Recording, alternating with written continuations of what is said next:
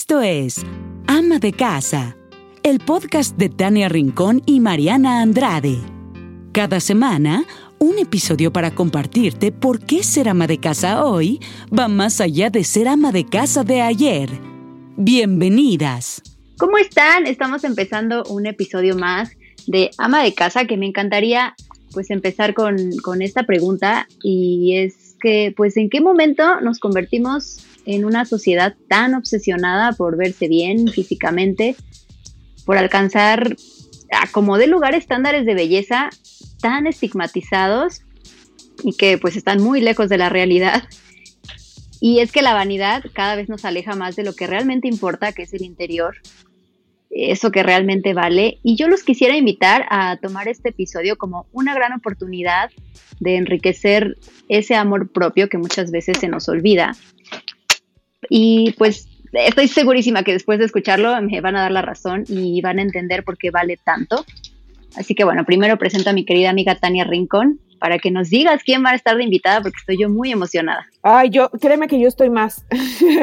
estaba ansiando y estaba esperando mucho este episodio, que aceptara nuestra invitación de la manera tan generosa que además eh, lo hizo. Es una mujer que desde ya admiramos y ustedes también se van a quedar con esa sensación después de escuchar eh, su historia, que es de verdad un increíble testimonio de vida. Y sí, lo dices bien. En la actualidad parece que se nos exige que tengamos las curvas de Kim Kardashian, que seguramente pues tengamos mucho botox, que seamos delgadas, que perdamos peso rápidamente después del parto, ¿no? Que siempre luzcamos lo más perfectas posibles, ¿no? Gracias a todo lo que nos bombardea en la televisión, en las revistas, ¿no? Las editoriales que muchas veces pues utilizan otras herramientas para dar los últimos toques a las modelos, a las portadas y que de pronto a nosotros nos hacen ponernos mucho peso en, en ahora sí que peso no solamente de kilos, sino mucha presión de que tenemos que lucir igual. Así que hemos dedicado este episodio para entender que la apariencia no lo es todo. Y por eso estoy feliz de presentar a una mujer que, híjole, qué padre, es mamá de Patricio y Amelia, o sea, chócalas, chócalas tocaya mamá. Ella es conferencista y tiene de verdad muchísima experiencia dando talleres. De hecho, creó un taller que se llama Mamá Espiritual, que otro día también la vamos a invitar para que nos cuente de eso. Así que desde Chihuahua para el mundo les presento a Luisa Khalil. Luisa, muchísimas gracias por estar con nosotras. Muchas gracias, es un gusto para mí estar con ustedes, chicas tanto Tania como Mariana, de verdad gracias por hacer este recurso para tantas mamás y tantas mujeres que seguro las escuchan. Así que gracias, es un gusto estar aquí. Sí, Luisa, pues el, punto es, es eso, darle espacio a las mujeres para que podamos acompañarnos en, este, en esta aventura, ¿no? Que se llama maternidad, que de repente tiene, o, la dibujamos de tantos colores y muchas veces solo retratamos la, la, que es color de rosa y no retratamos los claroscuros que llegamos a tener. Y, queremos brindarle eso a las mujeres, muchas herramientas para que se sientan mamás seguras, que se sientan mamás acompañadas. Y sin duda el tema que vamos a platicar hoy, pues nos va a enriquecer muchísimo. Y para esto quisiéramos que nos contaras tu historia de, vida y que hubo un episodio eh, que, que, te marcó a ti, que te marcó a tu familia y las marcó para siempre. Cuéntanos un poquito. Bueno, mi historia comienza como la de todos ¿no? Llego a esta vida, llego a una familia en el estado de Chihuahua, mis padres muy jóvenes, mi mamá tenía 21 años, mi papá 23 cuando yo llego a este mundo. Eh, dos años después de que llego yo, llega mi hermana, comenzamos a crecer y a los ocho años míos, siete de mi hermana, la vida nos depara un destino que no podíamos siquiera nunca haber imaginado. El 15 de agosto del 2000, hace 20 años, eh, hubo una fuga de gas en mi casa, durante toda la noche se fue saliendo el gas, a la mañana siguiente la casa explotó. No sé si se acuerdan que antes las estufas tenían un pilotito prendido, ahora son eléctricas, ¿no? Ese piloto prendido, la combinación del gas y abrir la puerta, el oxígeno, esas tres cosas generan la combustión y la casa y la explosión. La casa explota y todos los vecinos salen a apoyarnos, en ese momento empiezan a hablar ambulancias, bomberos, nos llevan al primer hospital en Chihuahua y en este hospital le dicen a mi papá que las tres mujeres más importantes de su vida pueden fallecer. Uno de los doctores le dice, no tengo idea de qué hacer. El grado de quemaduras, en mi caso fue el 90%, mi hermana tiene el 50% y mi mamá tiene el 40%. Era demasiado el grado de quemaduras, no tengo idea qué hacer. Se empiezan a mover mi papá, los amigos, los familiares y encuentran un hospital en Estados Unidos, al cual nos trasladan para llevar como la primera parte de nuestro tratamiento. Nos trasladan a Dallas de este hospital y estuvimos en coma durante tres meses. En estos tres meses mi papá es quien decide absolutamente todo. En el que un día entraba a despedirse de mi mamá, dice que saliendo del cuarto de despedirse de mi mamá, le avisaban que tenía que despedirse de su hija la menor, de mi hermana Mariana, y luego de mí y, y, fueron fueron tres meses de mucha incertidumbre de saber si íbamos a poder sobrevivir y en estos tres meses algo que a mi papá le costaba no era aceptar la realidad tan tan fuerte que venía no el, tema de las quemaduras es un tema para toda la vida. Claro. Empieza en una investigación y se da cuenta que hay un hospital muy bueno en otra parte así que aún dormidas aún en coma nos dividen a la familia. Mi mamá se queda en Dallas y mi hermana y yo en Galveston. Después de estos tres meses que nos despiertan del coma, nos despiertan y nos podemos reunir en el mismo lugar en Galveston y empezamos a vivir un proceso de recuperación. Este proceso de recuperación quiero que se lo imaginen como un bebé, justo ahora que estamos hablando de la maternidad, como un bebé que empieza a mover sus músculos de nuevo, a aprender a tener control de subir el brazo, de bajar, de caminar, eh, de vestirse solo, la vida nos regresó a iniciar completamente de nuevo, pero le añadió algo que nunca había estado, que era el dolor físico. Y entonces empezamos a recuperar nuestra vida, pero siempre sumado de un dolor físico. Y voy a dejar de lado ahora el dolor emocional, que por supuesto que estaba, pero en ese momento no era tan importante como el dolor físico y tardamos más o menos para que el dolor físico se fuera de nuestras vidas. Vamos a pensar que dos años, dos años y medio después de ese accidente, las operaciones continuaron. O sea, yo me seguí operando hasta que tenía 23 años, de los 8 a los 23. Y pues había dolor físico, ¿no? Después de cada operación, pero no era el dolor que era al principio de caminar, de sentar, de llevarte una cuchara a la boca. Y bueno, al principio algo que nos ayuda a mí y a mi hermana es que éramos muy niñas. Y la niñez, y justo esto también tocando otro tema de la maternidad, la niñez tiene algo tan increíble que te mantiene en el presente. Los niños ahora en pandemia no se preocupan de cuándo se va a acabar esto, mañana qué vamos a comer, mi mamá irá a pagar la luz, mi papá tal. No, los niños viven ahí. Por favor, mamá, otros cinco minutos de juego, por favor, mamá, otros tres minutos de tele, ¿no? Sí. Y el adulto no, el adulto hace el futuro. Cierto les ha pasado seguro con sus hijos. Sí, completamente. Ellos están al día y les dices, te voy a dar una paleta y es la quiero ahora, ¿no? Sí, cero pueden esperar. Entonces eso, esa, ese vivir en el presente, pues nos ayudó mucho a mi hermana y a mí. Porque no dimensionábamos, de verdad, Tania y Mariana se los digo con el corazón, no dimensionábamos que esto iba a ser para siempre. No teníamos ni idea de lo que la vida nos tenía preparada. Seguramente mis papás sí podían verlo, pero mi hermana y yo no. Entonces, en un principio eso ayudó mucho porque pues, nos veíamos en el espejo y no es que no nos gustábamos, y no nos daba miedo salir de la casa, ¿no? Esto fue algo que conforme fuimos avanzando, ¿no? Fue algo que fuimos presentando. Ok. Sí, que de niña no le dabas importancia porque seguramente te decían los, los doctores o tus papás que, que ibas a curar, que ibas a sanarte, pero a lo mejor llegó pues la edad de la vanidad, quiero pensar, o donde la gente ya te empieza a ver diferente. Claro, llegan los 12 años a mi vida y yo siempre digo que es como cuando uno sale al mundo. Y entonces salgo al mundo y no había redes sociales y no, no sé qué hubiera pasado en mí, pero en ese momento pues existían las series, las revistas, las películas, los medios de comunicación. Y yo me acuerdo, yo decía, hay una, o sea, deja tú que yo sea alta, flaca, güera, ¿no? Eso que, eso que piden ser para ser bonita. Yo veía las revistas chicas y yo decía, ni siquiera la piel tengo. Ajá. O sea, ni siquiera la piel tengo. ¿Qué tan inalcanzable estoy de poder tener eso que tienen estas mujeres que es, ¿no? Porque con la belleza te venden ciertas cosas, no es solo la belleza en sí, sino que siento que a las mujeres nos han dicho, quien es bonita puede, ¿no? Tener una familia, alcanzar sus metas, ser feliz, o sea, viene un sinfín de cosas que uno quiere, que son una mentira completamente. Entonces, en ese momento, cuando yo tengo 12 años y me topo con estas revistas, me topo con, con la vanidad de las amigas, en ese momento llego con mis papás y les digo, el uniforme de la escuela lo quiero manga larga y de ahora en adelante nadie se va a enterar que estoy quemada. Wow.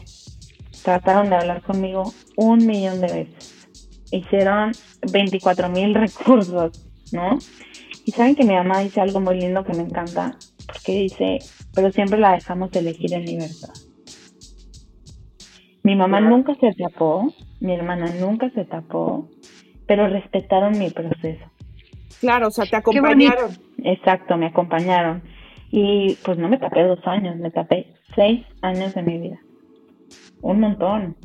Sí, y yo sé, Luisa, seguramente fue un proceso bastante largo. ¿Qué le dirías hoy a esa niña de 12 años que se tapaba las cicatrices? ¿Qué le diría hoy a esa niña de 12 años? Que se aguante, que se espere tantito porque vamos a vivir en la playa, que vamos a tener dos hijos, que vamos a disfrutar un montón de la vida pero por supuesto que la acompañaría a ver las cicatrices como el mayor recurso que tiene.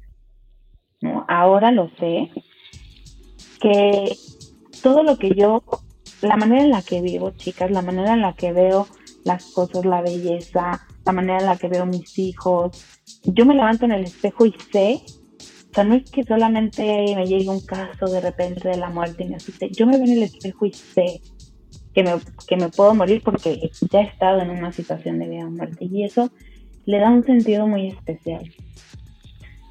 Y le enseñaría a amar las cicatrices como hoy está adulta las ama. Y como hoy está adulta las porta. Y cuando me toman fotos siempre les digo, ya sabes que se me vean las cicatrices. Para mí son parte de mi belleza. ¡Wow! Oye, Luisa, dices que las ocultaste seis años. Estamos hablando de que cuando dijiste me tapan, todo tiene que llevar manga y que nadie me vea y ni que se enteren que me quemé. Fue a los 12, o sea, a los 18, de alguna manera dijiste ya no las voy a tapar, ya no las voy a cubrir. O sea, ¿en qué, en qué momento pues cambiaste de idea o qué te convenció o porque simplemente dijiste ya, ya estoy cansada de taparme? Miren, aquí me encanta contar que esto no fue como la rosa de Guadalupe, ¿sabes? No fue un día como desperté y entonces dije, en mi vida, lo que a mí me movió... Aire, aire en la cabeza, una rosa apareció. una vela en mi cuarto, no.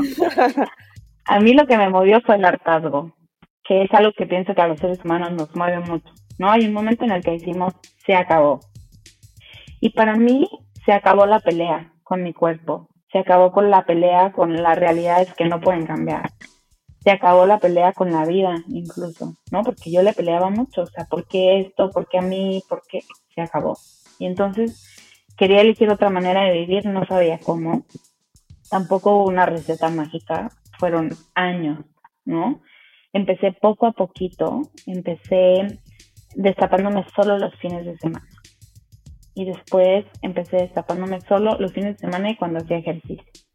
Y así hasta que pude llegar a la parte social, que era la escuela, los amigos, ¿no? Y ha sido un recorrido de años. Me encantaría decirle a la gente, cómprate este libro, rezo tres meditaciones, dite dos frases y esto va a cambiar, pero no.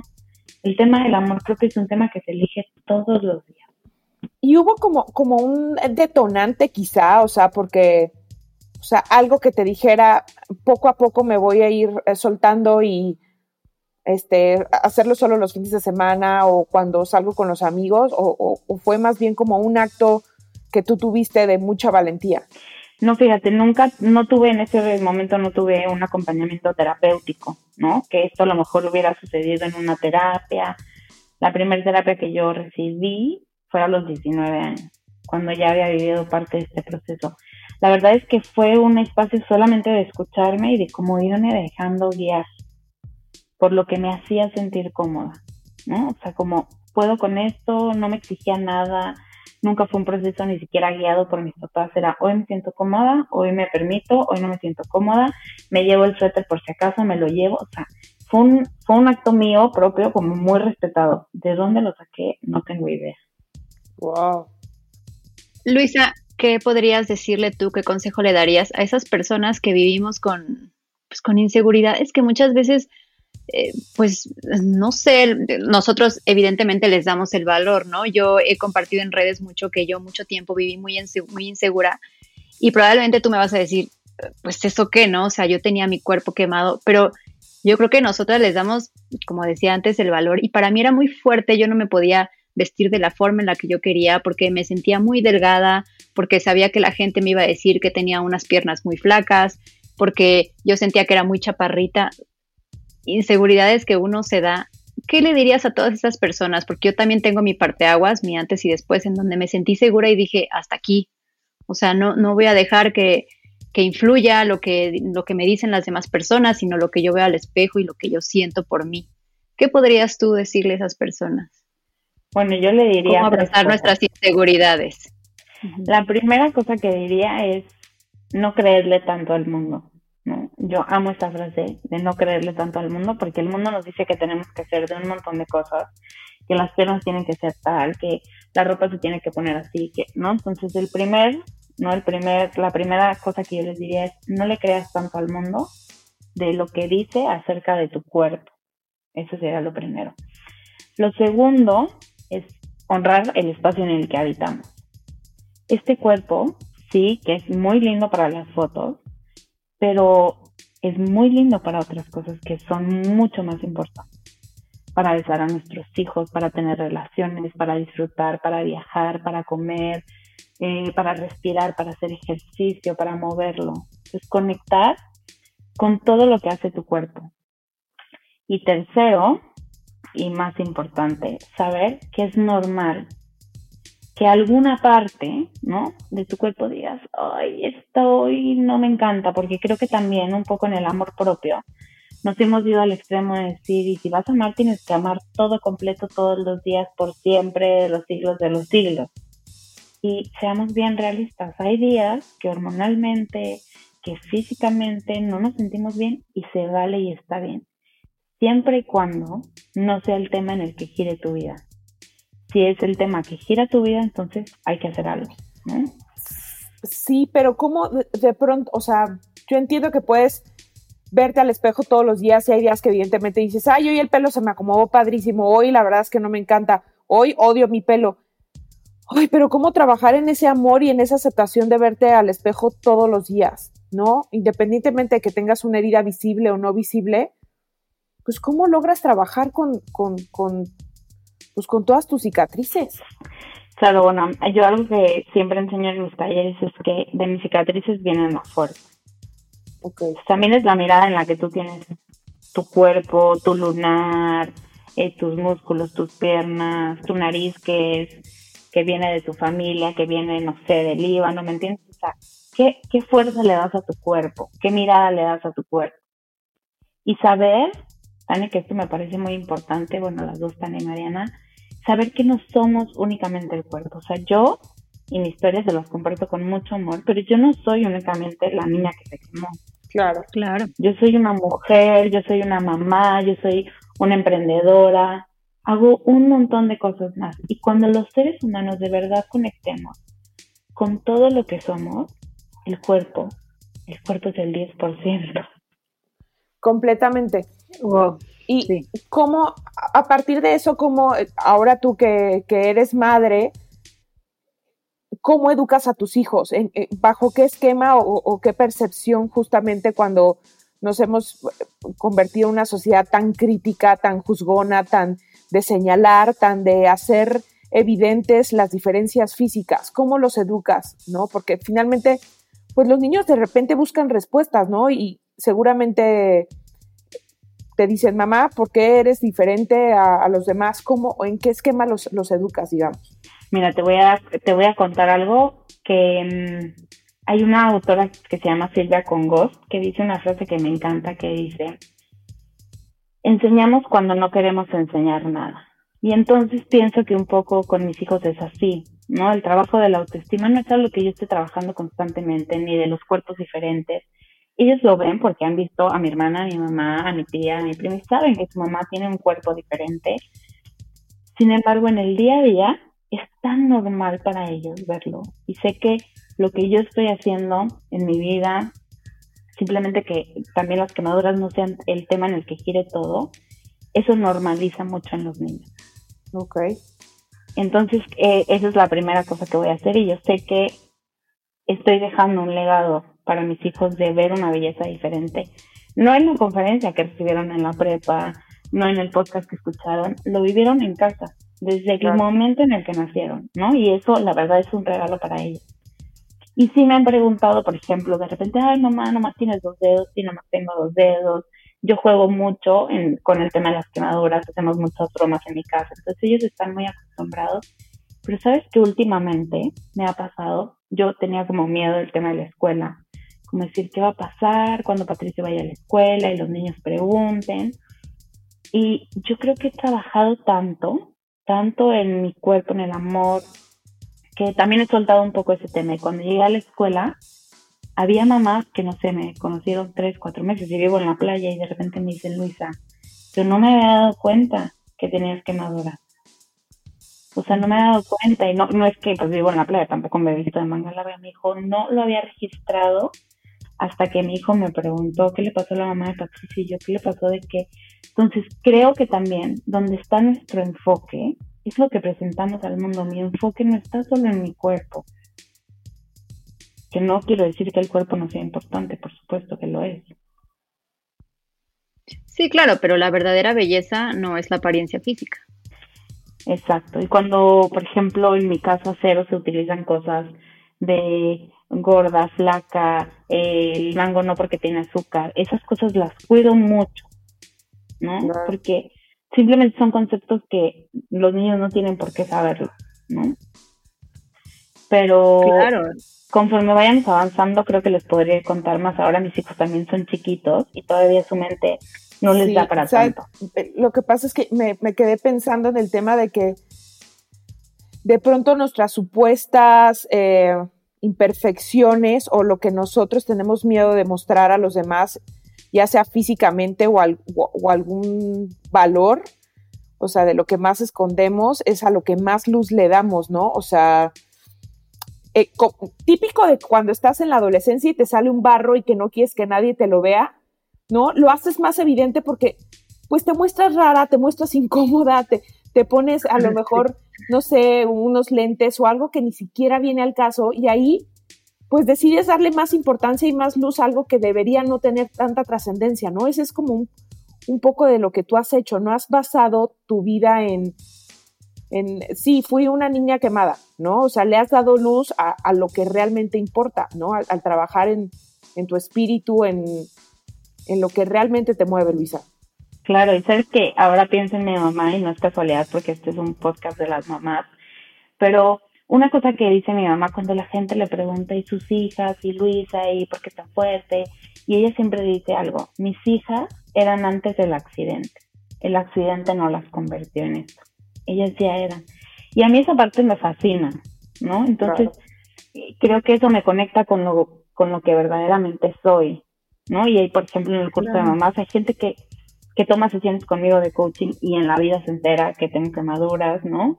a lo mejor después lo ve, ahora que mencionas esto de la luz, eh, de lo que a uno, ¿no? Donde más te fijas es lo que sacas y la gente obviamente ahí se, ahí vas a poner el reflector. Yo tengo, yo perdí el busto por las quemaduras, no tengo gusto. Y antes de casarme decidí eh, ya no ponerme implantes, no era posible, tenía que tener más operaciones y dije, no, yo ya, yo amo mi cuerpo así, no necesito una operación más y la próxima vez que esté en un hospital será por un parto, ¿no? Y así lo dije y así Y entonces tengo amigas que de repente, amigas de toda la vida, ¿eh? O amigas nuevas que de repente me preguntan, ¿y tú desde hasta cuándo lactas? Y yo, yo no, yo no lacté, yo no tengo gusto. Que en mi vida me había dado cuenta. Así en mi vida me había dado cuenta. Porque claro, yo no salgo al mundo diciendo, ¿Me verán el gusto? No me verán el gusto. ¿Se darán cuenta? No se darán cuenta. No, yo salgo y voy al Oxxo a lo que voy a comprar, pues. Claro. Vas con otro objetivo, con otros intereses, te mueves. Sí, te mueves por otros propósitos. Pues creo que a veces tenerle tanto foco al cuerpo nos resta la posibilidad de vivir. O sea, vas a la fiesta pensando qué van a pensar, cuando podrías ir a la fiesta e ir a disfrutarla. Sí, justo lo que decía al principio, la vanidad cada vez nos aleja más de lo que realmente importa del interior.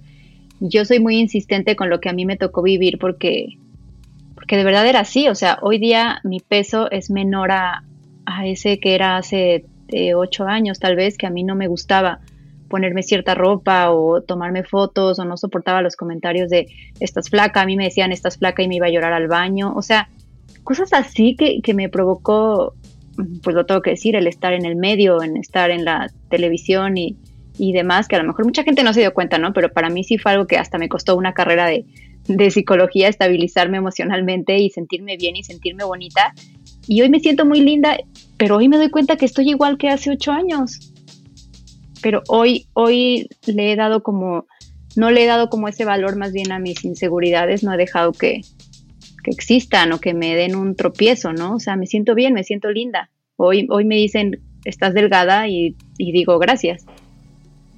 Claro, y además saber que esa mujer que también pasó por, por todo eso, también hoy está convertida en esta gran mujer que puede decir, sí, gracias, ¿no? O sea, todo lo que hemos vivido forma parte de lo que hoy somos. Y también estas malas experiencias con nuestro cuerpo sí nos llevan a tener un nivel más profundo de amor y de compasión por nosotras. Totalmente. Pero, ¿cuál es? Yo siempre digo que debemos de tener como una fuente de, pues no sé, como de, de amor, algo que nos motiva, como un motor o justo lo que estábamos diciendo, ¿no? Ahora mi foco es otra cosa, no es mi cuerpo. ¿Dónde está tu foco, Luisa? ¿De dónde sacas esta energía, pues de pronto inquebrantable para, para pues, poder llevar el día a día? Bueno, yo te voy a contestar algo muy simple. A mí me gusta vivir. Okay. a mí me gusta irme a un café con mis hijos y jugar eh, yenga, me gusta dar un taller, me gusta estar en una sesión y que me digan, de verdad gracias, soy ahorita los ojos. Eh, me gusta regar mi pasto, me gusta muchísimo cuando ya se duermen un tecito con mi libro. O sea, la energía la saco de que a mí me gusta vivir. Y encuentras el placer en esas pequeñas cosas que, que, disfrutas, ¿no? O sea, como tan simple de amo regar mi jardín, ¿no? Y amo esa taza de té con mi libro. Así. O sea, las cosas que nadie ve, que nunca publico, ¿sabes? Estas cosas que son tan íntimas en el día a día, ahí está mi fuerza. Te la creo completito porque yo últimamente he encontrado de verdad un gozo excesivo en regar mis plantas. La señora de las plantas. Sí, porque además la señora de las plantas, llené mi, casa con plantas, además el cuarto de, de Amelia, que ya casi llega, también está lleno de plantas. Entonces encuentro, de verdad, ahora entiendo a mi abuelita, porque a mi abuelita se le daban muy bien las plantas porque les platicaba, yo no sé si sea cierto eso que les platicas y se ponen más bonitas, pero sí es como un gusto, o sea, es una cosa de, ya quiero que sea miércoles o sábado para regarlas, ¿no? Entonces, pues sí, al final, de pronto, vivimos tan rápido que futureamos con la felicidad porque esperamos a que llegue, pero en realidad la felicidad está en, en esas pequeñas cosas, ¿no, Luisa? Y también se trenza esta idea, Tania, de la belleza de los estándares. Ahí se trenza también la las de éxito. Como la felicidad está en la publicación de tus siete libros. La felicidad está en el rating 300, quién sabe qué, de tu podcast. Y, y vas corriendo y resulta que lo que te pierdes es justo la felicidad. Sí, lo dices súper bien, Luisa. O sea, lo más, sea, lo más rico para mí es el abrazo de las buenas noches con mis hijos, más allá que el mensaje que les di a las mamás durante el día, ¿no? O sea, eso eso que vivo yo en mis cuatro paredes. Sí, muchas veces estamos hasta más preocupados de cuántos likes va a tener tu foto, ¿no? En vez de estar disfrutando ese abrazo de los hijos, de cenar con tu esposo, de estar en casa juntos. Y que me quedo con la frase también que nos mencionaste al principio de no le hagas tanto caso al mundo, ¿no? Porque de pronto cuando le empiezas a hacer caso a todo lo que hay fuera de tu propio cuerpo, de tu propia casa, de tu propia red de amigos, pues lo complicas más porque te empiezas a comparar, ¿no? Y fulanita tiene mejor cuerpo que yo, o porque fulanita tiene una casa mejor que yo, o porque fulanita tiene más likes, o porque fulanita, eh, no sé, vive en, una casa más linda, ¿no? Como que también aquí el tema de la comparación, pues puede llegar a ser... Claro, no hay nadie que se compare que la pase bien. Nadie. ¿no? no hay nadie. Y también aquí, yo no sé si a ustedes les haya pasado, que estoy segura que sí, en la maternidad funciona un poco lo mismo. Son carreritas. Son carreritas y esta mamá perfecta que hace estrellitas de lunch y saca a sus hijos a pintar el jardín y luego el de seis cuentos y no y entonces tiene todas las certificaciones de disciplina positiva que yo no estoy en contra de eso no o sea amo todo esto me encanta me fascina pero sí creo que también nos venden una ideología de una mamá perfecta y yo hace unos días lo escribí en un post, a mí eso ya no me interesa. Yo quiero que sepan que mis, mis hijos, que yo soy una mujer común. Yo soy una mujer que, que disfruto, que me equivoco, que lloro, que me canso, que río, que tengo muchas ganas de hacer proyectos, pero soy una mujer común. O sea, ya pararme en el pedestal, de ser la superpoderosa, de ser perfecta, a mí eso ya no me va, ¿no? No me interesa la Lo dices muy bien completamente porque te acaba cansando. Y Lo que sí es cierto, Luisa, es que tenemos un gran peso en, el, pues en la educación de nuestros hijos, en su desarrollo. Y a mí me gustaría saber, ¿qué rescatas tú de tus papás? O sea, ¿qué, qué te ayudó de ellos para estar tú hoy aquí, así, tan fuerte? Bueno, pues yo rescato varias cosas. Mira, la primera es que mis papás, eh, voy a mencionar ahí a mi papá primero. Cuando yo tenía como 12, 13 años, así en esas pláticas, mientras uno va a lavar el carro, el coche, me decía Luisa, quiero que sepas que todo esto te va a dar mucha sabiduría. Tal vez hoy no lo entiendas, pero después. Yo, de verdad, dentro de mí le hacía una cara de adolescente, decir, ¿qué estás hablando? si lo estoy padeciendo, ¿no? Ahora le tomo mucho sentido. Y también me, me dijo algo muy importante que no se me olvida. Esto no es lo único que vas a pasar. Y a mí eso se me quedó tatuado. Y entonces me enseñaron a mirar después del accidente de la vida como un espacio donde uno disfruta, pero uno también llora a veces. Y uno viaja y luego de repente a uno se le cancelan los proyectos. Y luego uno le sale muy bien y otro no. O sea, me enseñaron a, a como convivir con esta dualidad de la vida.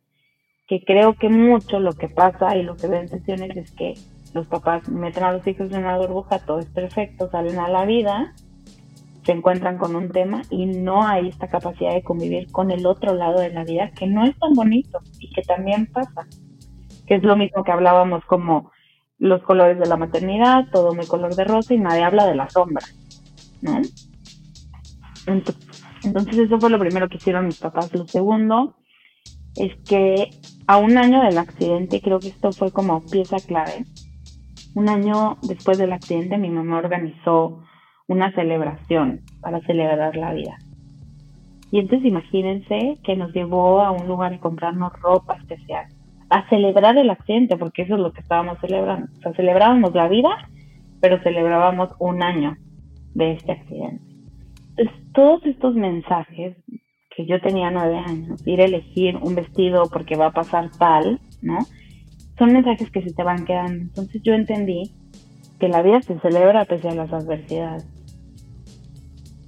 Que seguimos celebrando, que seguimos viviendo. Entonces a mí me enseñaron en mi casa amar y a fluir con lo que la vida nos fuera mostrando. Y creo que esa ha sido mi bandera y, y por eso puedo disfrutar más. Y no le tengo miedo porque lo que sea que venga en mi historia, a mí me ha llevado a un mejor lugar y, sí pienso que esto es una lección, es una manera de vivir. A todos los que nos pasa en la vida nos lleva a un mejor lugar. Oye, ¿y siguen celebrando esta fecha? Porque lo tienes, es 15 de agosto, mal no recuerdo. Sí, 15 de agosto. Seguimos celebrando la fecha. Mi mamá o sea, se reúne toda la familia y lo y lo celebra. o viaje, o nos escribimos en el chat del grupo, o publica algo, siempre. O sea, es una fecha muy importante porque todas las cosas que aprendimos como familia, como individuos, pues es gracias a este suceso, ¿no? Aunque ya éramos este suceso, sí, nos, nos da unas herramientas para vivir diferente, que tenemos que acomodar y que tenemos que celebrar, porque es como hacer las paces un poco con lo que pasó. Y no sabes cómo te agradecemos, Luisa, la oportunidad que nos das de, pues, de escucharte, de poder abrazar tus palabras. Sé que eres life coach, ¿no? Después de esto te has certificado. Estoy certificada, tengo un taller para mamás que se llama Mamá Espiritual, que vamos a lo profundo, no vamos a lo bonito. Siempre les digo que es un taller para valientes. Solo para las mamás que están listas, ¿no? Como para darse cuenta. Y tengo, pues de conferencias, a esto me dedico. Pues te queremos invitar y que quede abierta esta invitación para que cuando puedas nos compartas, no sé si estemos listas para el mamá espiritual, pero de que le vamos a echar ganas, le vamos a echar ganas, Lisa, porque sí necesitamos de pronto una mano amiga que nos, que nos oriente en justo esos momentos complicados donde perdemos la paciencia, queremos salir gritando y decir, ya, no quiero tener hijos dos segundos, o te escondes en el baño, te vamos a hablar. Súper, sí, yo las espero. Algo que tengo que explicar rapidito es que no es un taller de crianza, no es un taller de hace este método, no, es un taller que donde vamos a hablar de la vida de la mamá, que eso es lo importante. Claro. Yo siempre digo que la mejor forma de criar a nuestros hijos es trabajar en nuestros temas personales. Y lo demás viene por añadidura. Sí, completamente. Justo aquí en, en, Ama de Casa siempre decimos, si no, no está la mamá feliz, no hay niños felices. No. Entonces, finalmente, pues seguimos siendo el centro de todo y para que ellos aprendan, como dicen, que, que, que el que el ejemplo te arrastra, ¿no? Y si ellos lo ven que nosotros estamos contentas, pues van a seguir ese ejemplo. Exacto.